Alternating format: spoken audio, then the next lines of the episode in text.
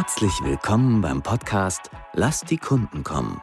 Für alle, die im digitalen B2B-Marketing mehr erwarten als die üblichen Weisheiten rund um Inbound-Marketing, Lead-Generierung und Demand-Generation.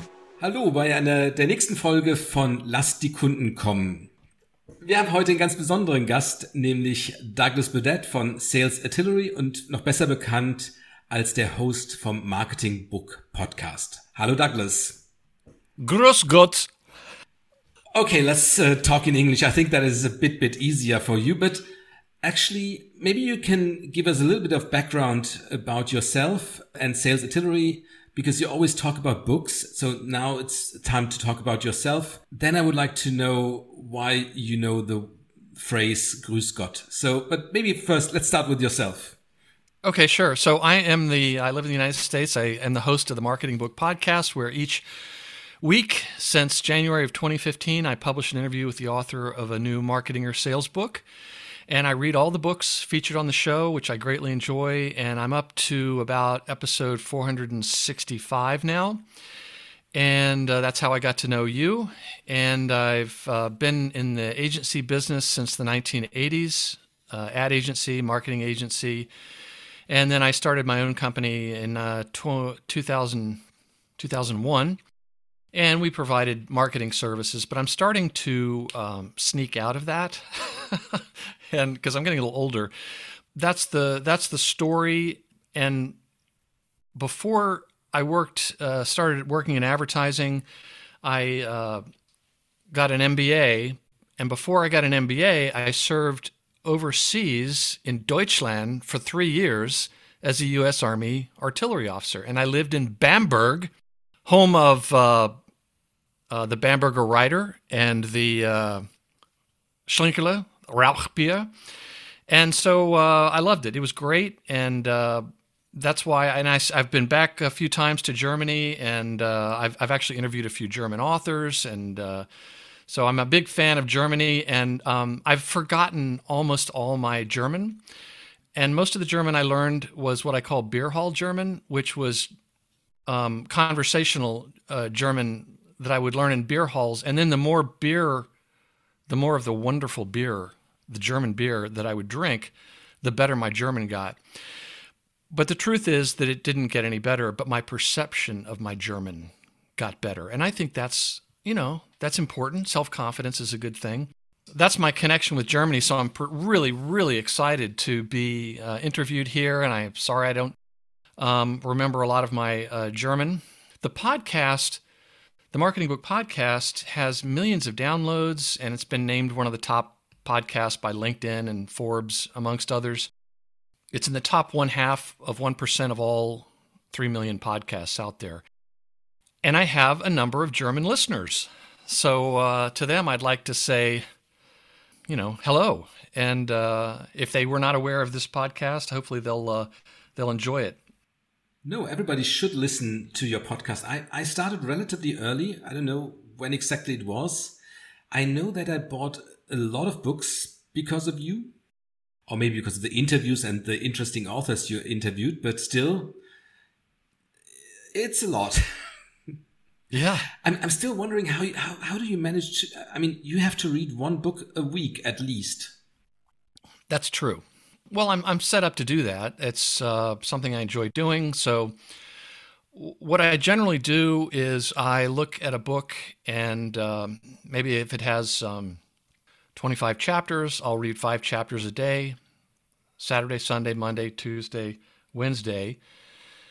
And then on Friday, I interview the author. And um, I'm pretty organized. And uh, so when I'm reading the book, I'm reading it to enlist to to find questions I want to ask that I think would be that surprise me or that I think the listener would find helpful. But more importantly, I write uh, jokes that I can tell during the interview. The truth is, that's why I do the podcast is to tell jokes because, um, Torsten, in lieu of a midlife crisis, I started performing stand-up comedy, and I'm all better now. Thank you. Um, but I, I love joking around uh, with the authors and, and keeping it uh, entertaining, and the listeners seem to enjoy that too. Because sometimes the topic can be a, uh, a bit dry. so I'm, I'm set up to do that. But I, you know, honestly, I think I spend more time exercising each week than I do reading. There's, I'm just set up to do it. My kids are older and they don't live here, so it's not like I have the burden of you know raising small children. Um, so that's it's uh, it's something also something I enjoy doing. So somebody may watch a lot of Netflix, or they may um, go to the uh, uh, Gasthaus every night. Little German lingo for you there and uh, and sit at the Stammtisch table, right? Huh? Am I I'm right? impressed. I'm impressed. did I live in Germany? Yeah, almost. yeah. I never sat at that table, and I didn't ring the bell. I was never. I knew better than to to interfere with those those people. So, but uh, I'm set up to do that, and you know I, I enjoy doing it. And then every day, almost every day, I hear from a listener around the world like you who says, "Hey, you know, I've been listening to your show for a few years. I find it very helpful." um, what's a book I could rec- you could recommend about this particular topic? And thanks for doing your podcast. And it's like, well, it's, it's really wonderful to know you're uh, helping people while you're doing something that you enjoy. So, so where did the idea come from? I guess it was not just to train your own uh, comedy skills. Yeah, and, and and a lot of listeners and and and my wife and children would argue that I don't have comedy skills. So let's let's make that real clear. Um, I may think I'm funny, but I, I, may not actually be funny. So the reason I started the podcast was be- actually because of a serious, um, you know, emotional need I have, and that is that I was in advertising for a long time. I worked in New York City at these big ad agencies. If anyone's ever watched the show Mad Men.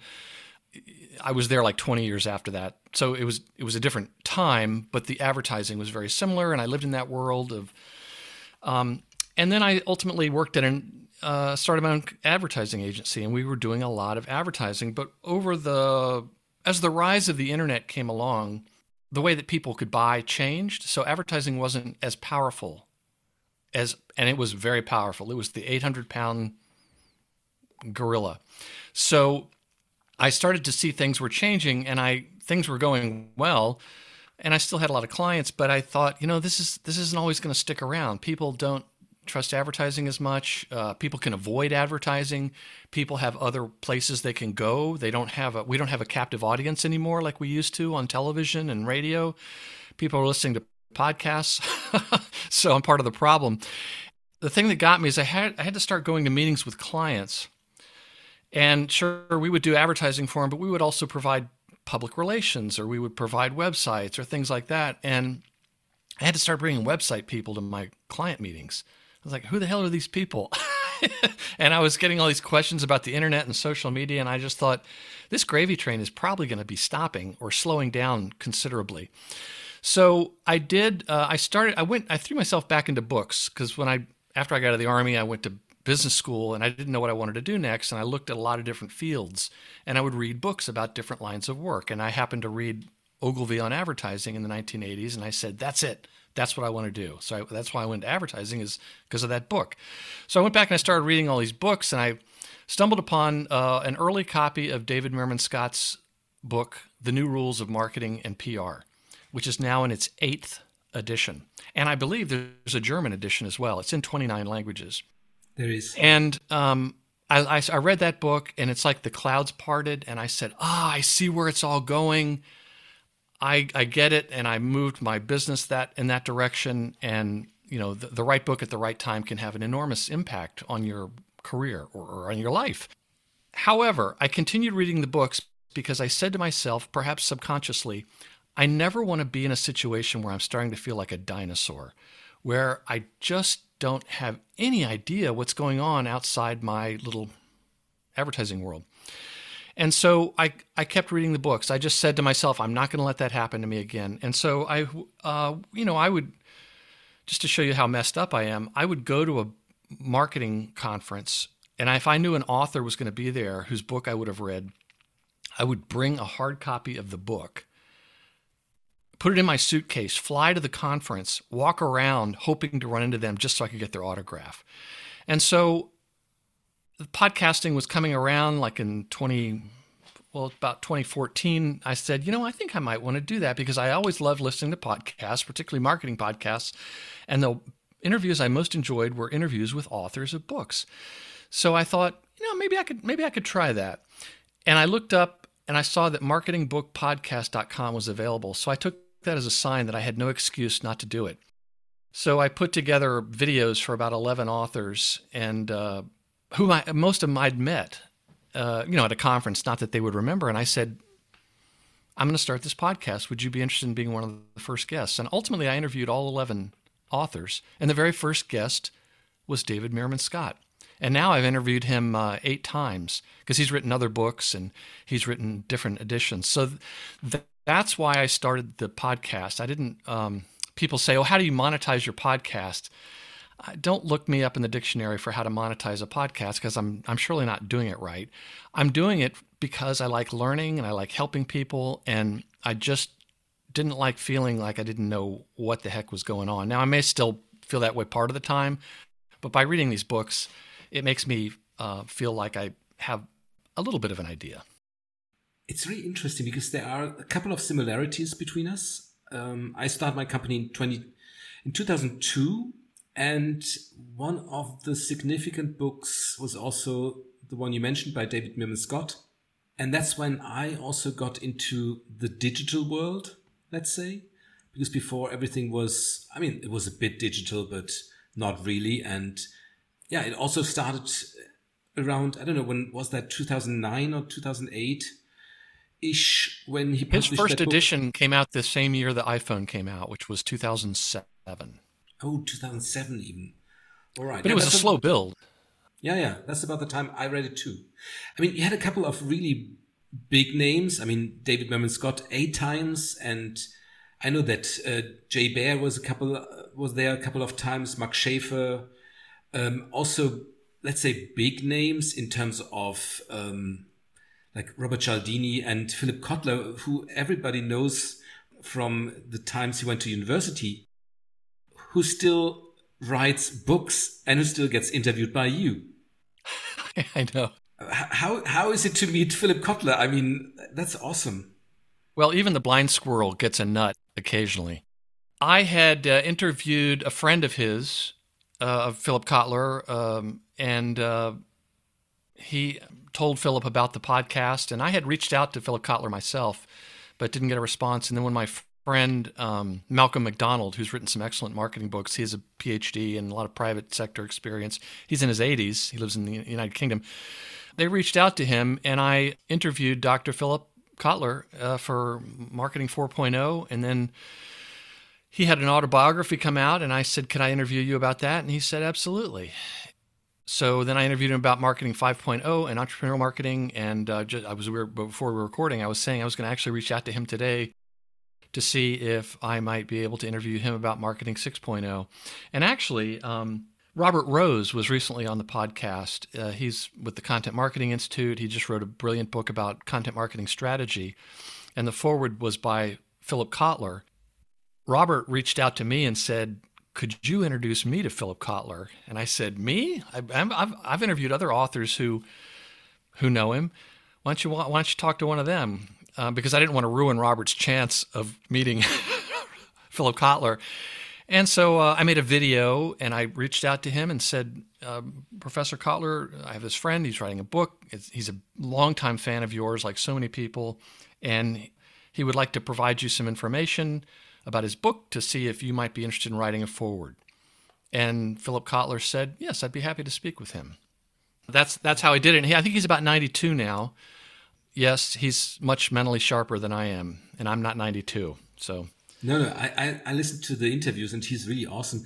And just because you mentioned that name, Malcolm McDonald, he's the best academic, marketing academic writer I've ever seen if you read his books, they're so easy to read and to understand.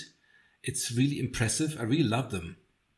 It's it's it's so true. You know, I, am I'm, I'm glad you said that because um, he has had a lot of private sector experience, and he doesn't suffer foolishness from marketers. I mean, he's a very nice guy, but he was sort of like his books are very short and clear. And to write a short, clear book about a sometimes complicated topic, you really have to know the topic well and, and he has he has a great sense of humor. But his books are some of my favorites. And his book on marketing planning, I still talk about how he said, you know, there's um, there's only two questions you need to answer for effective marketing, and he said that whenever he's like on a board or he advises a CEO who has a board, if the board of directors can't answer these two questions, he tells them to sack them.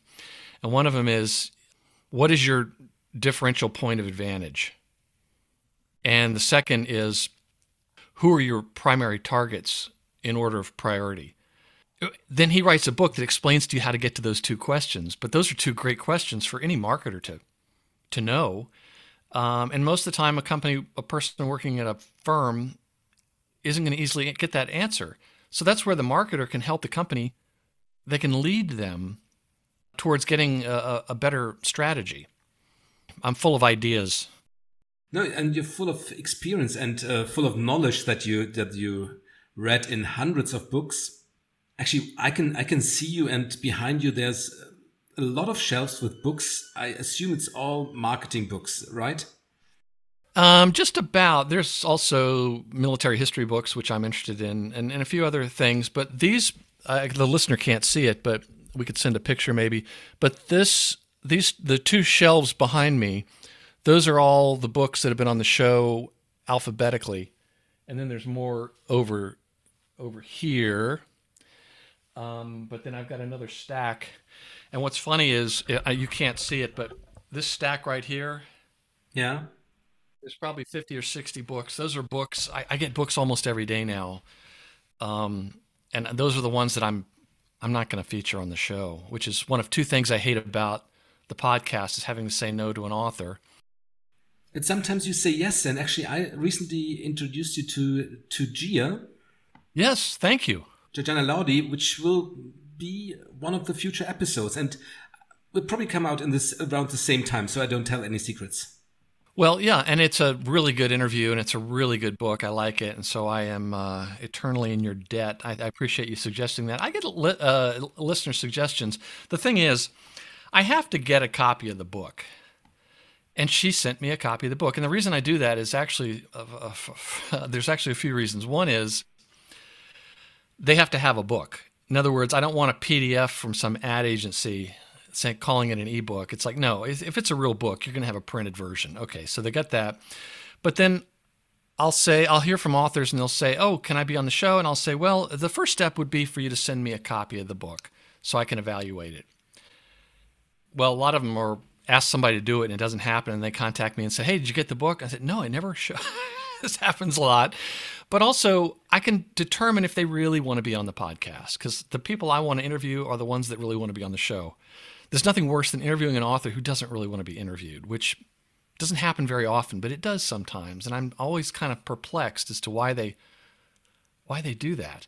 But then I can look at the book and I can see like does it have an index? That's the sign of a, a book that is is it a book from a major publisher? And the only reason I say that is because there are a lot more people involved in the book. I've had self-published books on the show. I just had one recently by um, well, it's that's confusing to say self-published because even somebody who does a self-published book has other people help, like editors yeah. and just because it doesn't come from a major publishing house. So that's why I have to work a little bit harder to look through and read parts of the book and see if it's something that interests me and if it looks like it's well written. I've gotten a number of self-published books and the beginning of the book is all about the author. That's not a good sign. Um, unless it's an autobiography, I don't want to see the author's picture on the cover Philip Kotler's picture is on the cover of his autobiography. That's okay. but I can spend time with it. And the reason why is because when I started the podcast, I didn't think there would be 52 marketing books every year. And well, there are marketing and sales books. But over the years, I, I, interviewed this one guy who was a friend of mine, and I had talked to him even before I started the podcast. And I said, Hey, are you working on a book? And he goes, Well, I will at some point. And a few years later, about five years later, he says, Okay, I wrote my book. So I was kind of obligated, and I interviewed him, and it was a very nice interview, but the book wasn't very good. I could tell it was a first book by somebody, and it was self published. I think only his wife probably read it. You know, it just wasn't very polished. And I heard from some listeners who bought the book and read it, and they said this was not as good as the others. So then I really started to feel a lot of pressure, good pressure. Um, I, I actually have to spend more time picking out the books that are you know, because basically, if a book is on my little corner of the marketing podcast world, it's actually a recommendation. I didn't realize that quite at first. So I have an obligation to my to all my uh, nice listeners, and they're not just nice people. Torsten, do you know what else uh, marketing book podcast listeners have in common? Oh, they're good looking. They're very good looking people. They are ridiculously good looking. Um, look at yourself. Either that or all these um, listeners to the Marketing Book podcast on their LinkedIn profile, they're putting stock photos of models. I, I don't know. I don't. I don't really care. I just think they're they're very good looking people. So. Um, in fact, there was one author on from New York who, who joked and he said, "Yeah, the Ford Modeling Agency they won't even have people come in for an audition unless they know that they're a marketing book podcast listener." So that's all I needed to hear. Um, but I mentioned sales books, and I've had over 60 sales books on the show. How comes? Why so many sales books? Well, I feel very strongly that the most effective marketers are the ones that have a deep understanding of what sales is doing, the challenges sales is facing, um, more importantly, what the customer's buying process and thoughts are. Um, otherwise, and that's why I've had I get more. I think I sometimes get more marketing ideas from reading sales books than I do from marketing books. That's I'm exaggerating a little bit, but I, uh, the the most successful marketers are the ones that are very tied in with what's going on in with with with how their customers are buying, and a lot of that information can be gotten uh, obtained from sales. Also, there's all kinds of research out there that shows that companies where the sales and marketing is more aligned have greater profitability and faster growth. In case anyone's interested in that, and I've had um, a couple of books on the show about how to get sales and marketing more aligned. Which, uh, like so many things, the the CEO needs to play a role setting the setting the tone there. The, it's sort of a legacy of the old days of where you could just hand a lead off to sales and then the um, buyer had to rely on sales to get the information. For instance, my dad when he wanted to buy a car, where do you think the first place was he had to go to get information about various car models? Well, to the car dealers. To the car dealer. And now, when my wife bought a new car, where do you think the last place was she went to get information? Yeah, the car. Well, actually, the last place she went to was her husband because there was this new car in the driveway. And I said, Whose car is that? She goes, Oh, oh, I forgot to tell you. And you know what? It was a BMW. Can you believe that? But um, yeah, so that's why you know it.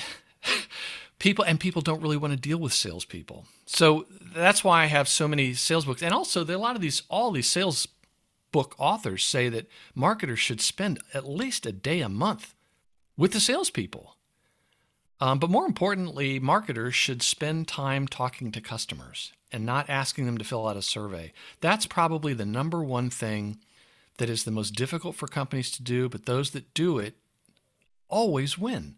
Whoever has the best understanding of their customers always does better. Everything comes everything comes from that, whether it's the content you're producing, products, you know, even Amazon is challenged with that where Jeff Bezos said, "I want an empty chair in every meeting to represent the customer." And I'm going to point at that chair when I think somebody has forgotten about what's important. So that's something that comes up uh, quite a bit on the show, and and you know it's it's it's such a linchpin for success in marketing and sales is just understanding your customer a little bit better than your competition. I'm not saying you have to be uh, uh, like uh, the Austrian Sigmund Freud in terms of understanding your uh, customers, but you just have to be a little bit better than your competition. A shout out to your Austrian listeners. We have some books in common that we both love, I think. Uh, it's a Persona by Adele Revella. Yes. I think I had that first on your show, actually, and I bought it in 2015, I guess. Yes, and I was just thinking about her when I was when I was just saying that. It is one of my all-time favorite books, and I think it was like the one of the first episodes, but we have done what she talks about in her book, where if you can just understand these five insights, or if you probe for these five insights into your customers, you really have an unfair advantage. And you don't even have to read the book. Just go Google Five Rings of Insight, or, or people can message me on LinkedIn and I'll send them an article. And we actually got some training from her on that. But like when my content director would interview. Uh, my content director was a former journalist, so he knew how to write, he knew how to interview. he didn't know anything about digital marketing, but I taught him all that in, you know, first couple of months. I said, "Don't worry. The important thing is what you already know how to do." He would probe for those five things, and then we would come back to the client and say, "Okay, thank you for letting us interview some of your customers. Here, here's what we found. Here's what's important to them." And the clients would always say one of two things. One is, wow, you really understand our customers. I mean, we told them how we were going to do this. we invited them to read the book, but they were busy. Or they would say, wow, I forgot how much goes on in our customers' world before they reach out to us. And they had a deep understanding. It's just those five rings of insights from her book. I'm glad you mentioned that. That's one of my favorites. And I believe uh, an updated version of that is coming out in 2024. I heard about it. Yeah, and actually, her buyer her website is buyerpersona.com. So there's a lot of great resources there. But I found, I mean, you can go and read 500 books, um, but I'm telling you, what she lays out in her book and the fact that it's one of your favorites and my favorites, it, it's worth investigating. I would say by your by your listeners.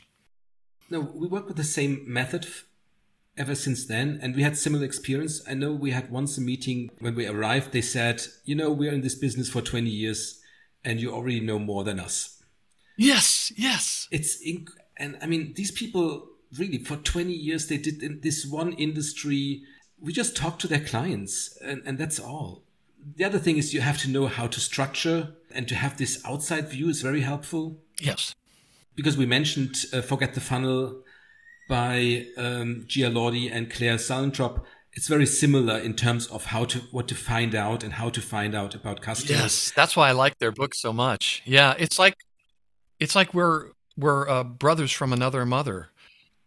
Torsten, it's uh, uh, we we think the same way, and that's why I, I got so excited about that that book. So, you, my friend, have a very good reputation uh, in terms of book recommendations. So I hope your listeners appreciate that. I, I hope so too. I hope so too. And I'm happy I, I recommended that we actually, we kind of switched from buyer persona to jobs to be done and to forget the funnel in the way of we work because it's, there's advantages to both. I, I think there's a bit of an overlap too. I noticed. Yeah, exactly. But if you have a lot of people you can talk to, then jobs to be done is great. But if you're limited with the people you can talk to, if it's more general, if you're talking about product categories instead of concrete products, then Buyer Persona by Adele Revella is still unbeatable. And I'm really looking forward for the second edition to see what happened in the meantime because I think they, they got way better than seven, eight years ago. Mm-hmm. Ancient history in marketing world.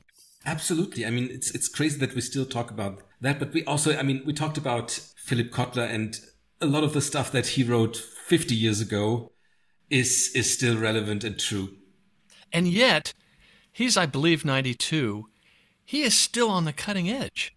Yeah. He's still way ahead of everyone else. Just amazing. It's it's it's very impressive. All right. I mean, uh, thank you for all the nice words you said about me, but I, I know that that I mean I did in the past and other people should do and could that too. You're somebody people can really reach out to to ask for recommendations um, especially about book recommendations. I think you've got tons about. We could have. I could have asked you about the best sales book, best ABM book, etc., and you would have immediately had uh, two or three recommendations. I'm sure. But let's give people the possibility to to contact you. Sure, uh, and I always uh, mention this on my podcast, uh, which is that if I can recommend one or two books for whatever your current challenge is. I need to know what it is. Um, I'll send you a link to the interview, or if it's some other resource I know of, I will send it to you because I don't want anyone to have to read 500 sales and marketing books to find the one or two that will help them right now. And so as a result, uh, I always say that on my podcast, as I mentioned, and I hear from listeners, and they'll always ask me questions about this book or that book or they just share with me what their challenges are and it's always on always on linkedin i mean they can go to marketingbookpodcast.com which is my website but most people reach out to me on linkedin because i would imagine that most marketers are on linkedin salespeople So please let me let me do that. Tell me that uh, if you can cl- include a message. I think when you're on your mobile device, you can't include a message. So I I, I don't connect with everyone, but I, I, I generally I'll, I'll, make a point to connect with marketers, and but then I usually send a message saying, "Hey, thanks for the uh, uh, you know thanks for the uh, invitation to connect. Are you by any chance a podcast listener? Something I can help you with?" And then people say, "Oh yeah, sorry, I didn't include a message." So don't worry about that. But I'd love to hear from uh, your listeners, and uh, just keep in keep in mind, I'm a you know German language fan. Yes, you are. Yeah, ja, jawohl. Yeah, un- unfortunately, you you lost a bit. I mean, I've already shared with you all the German words I know, uh, yeah. and of course, my favorite German word is toll. okay, then let's take toll as the the final words for this podcast. Thank you a lot, Douglas. Thank you for all the insights. Thank you for the offer to the listeners to contact you and get more and of course, everybody should listen to your podcast because, I mean, there's so much work behind it and there's so many awesome authors you interview. Thanks a lot. And uh, like I started, I'm gonna end in German. Danke fürs Zuhören und nächste Woche geht's wieder weiter mit einer neuen Folge von Lass die Kunden kommen. Thank you, Douglas. Tschüss, ade. Danke an alle Hörer. Schön, dass Sie heute eingeschaltet haben bei Lass die Kunden kommen sollte Ihnen der Podcast gefallen, freuen wir uns über eine 5-Sterne-Bewertung. Dies hilft anderen, diesen Podcast auch zu finden. Wenn Sie Fragen, Anregungen oder Themenvorschläge haben, kontaktieren Sie uns gerne über www.chainrelations.de. Chain Relations in einem Wort. Sie können sich direkt mit Thorsten Hermann auf LinkedIn vernetzen ihm folgen und dort an spannenden Diskussionen mit ihm teilnehmen. Thorsten schreibt man ohne H und Hermann mit zwei R und zwei N. Jetzt sagen wir Tschüss, auf Wiedersehen und bis zum nächsten Mal.